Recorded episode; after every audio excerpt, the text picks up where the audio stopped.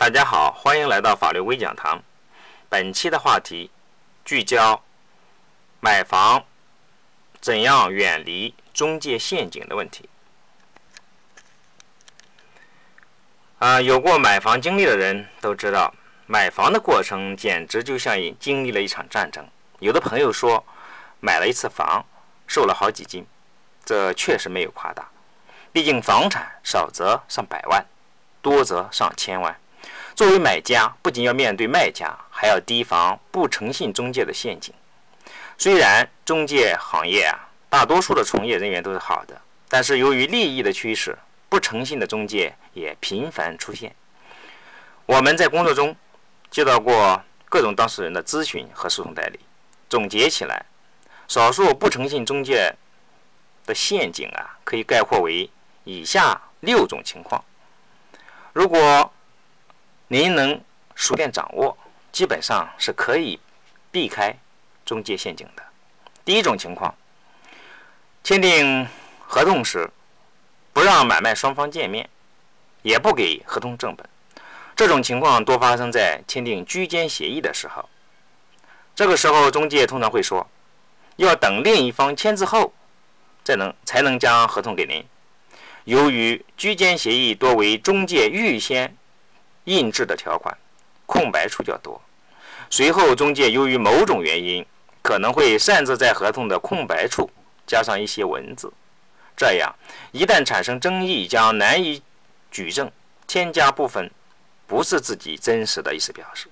更有甚者，有的中介只签了一份正本，保存在中介处，这样呢，可能方便中介随时修改或者增添内容。对于这个问题的破解之法是：签订完合同后，务必让中介复印一份，并加盖中介的公章，并写明此复印件与原件一致。如果中介不配合，就拒绝签合同，或者将已经签字的合同拿走或者撕掉。当然，最好呢是要拿走一份。合同的正本，如果只有一份正本的情况下，退而求其次是可以采用这种复印的方式的。第二种情况，中介工作人员私自收取中介费后却人间蒸发。实务中，部分中介从业人员打着优惠的幌子，甚至在没有签订居间协议的情况下，就向当事人收取了中介费。或者虽已签订居间协议，却给付中介费呢？就是收收了中介费之后呢，不开发票，或者只是以中介人员个人的名义打了个收条。而当这个工作人员一走了之的时候，维权的难度就很大。破解之法，实务中确实有很多中介呢，收取中介费都是不开具发票的。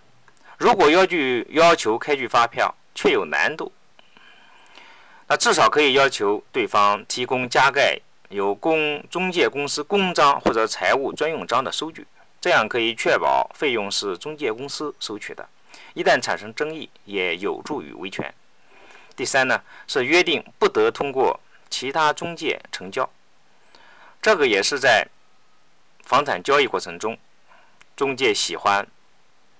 在签订居间协议的时候啊，加上这么一条，往往约定居间协议签订之日起，不得再通过其他中介公司与出售方签订该房屋的买卖合同，否则要承担房屋总价百分之二的违约金。破解之法，卖方往往会委托多家中介出售房屋。根据最高人民法院第一批指导案例确定的裁判要点，房屋买卖居间合同关于禁止买方利用中介公司提供的房源信息，却绕过该中介公司与卖方签订房屋买卖合同的约定，合法有效。但是，当卖方将同一房屋通过中多个中介挂牌出售时，买方通过其他公众可以获知的正当途径获得相同房源信息的。买方有权选择报价低、服务好的中介公司，促成房屋买卖合同成立。其行为并没有利用先前与之签约中介公司的房源信息，故不构成违约。也就是说，只要房东通过多家中介公司挂牌出售同一房屋，买家分别通过不同的中介公司了解到了同一房源信息，并通过其他中介公司促成了房屋买卖合同成立的情况，并没有利用原中介公司的信息和机会。这样一种情况是不构成违约的，不需要承担违约责任。第四种情况，欺瞒买卖双方吃差价。这种情况呢，往往是利用第一招，不让买卖双方见面，故意抬高买向买家呀抬高房价，签正式买卖合同时再设法将房价写低，并告知写低点可以少交税。其实呢，差价进了中介的腰包。破解之法是：首先可以向主管部门投诉，行政部门会进行处理。同时注意收集证据，协商不成的，可以可以向法院起诉，要求退回差价。第五种情况呢，是催定金来达到招揽生意的目的。这是中介最常用的一招，毕竟买家交了定金，这笔生意就希望达成了。通常中介会强调，现在房价上涨很快，如果不支付定金，很可能其他人会捷足先登。这样一种情况是，买家甚至没有签订定金合同和居间合同的情况下，就交了一笔定金，而而且呢，只是出了出具了一个定金的收据。另一种情况是，含有定金条款的居间协议，并没有经过双方的充分沟通。最后导致合同无法继续履行。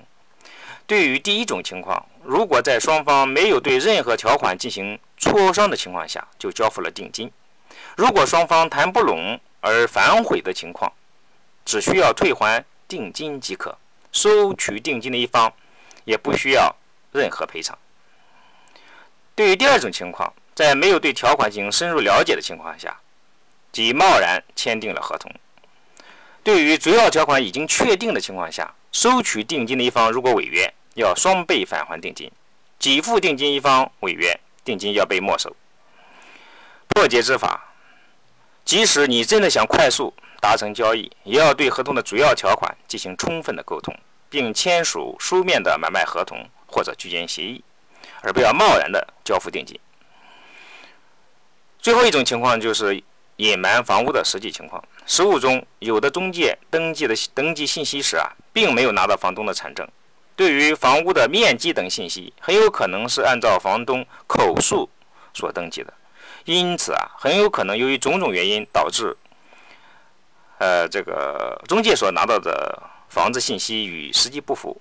另外，还有可能涉及到房屋的抵押、司法查封以及户口迁移等问题。破解之法是。在签署买卖合同或者居间协议之前，务必要求中介或者自行前往房产交易中心调取房屋的登记信息，以了解房屋的真实状况。至于户口问题，可以与房东一起去辖区派出所查询。以上是实务中常见的问题，供买房的朋友们参考。房屋交易程序是比较复杂的，除本文所列的内容之外，还有很多方面也应予注意。对于交易中可能产生的其他陷阱，也可以参考我们的另一篇文章，这个名称叫《五招让您远离二手房交易陷阱》，可以在搜索引擎中直接搜索这篇文章的名称。好的，感谢大家的收听，本次节目就到这里，下期再会。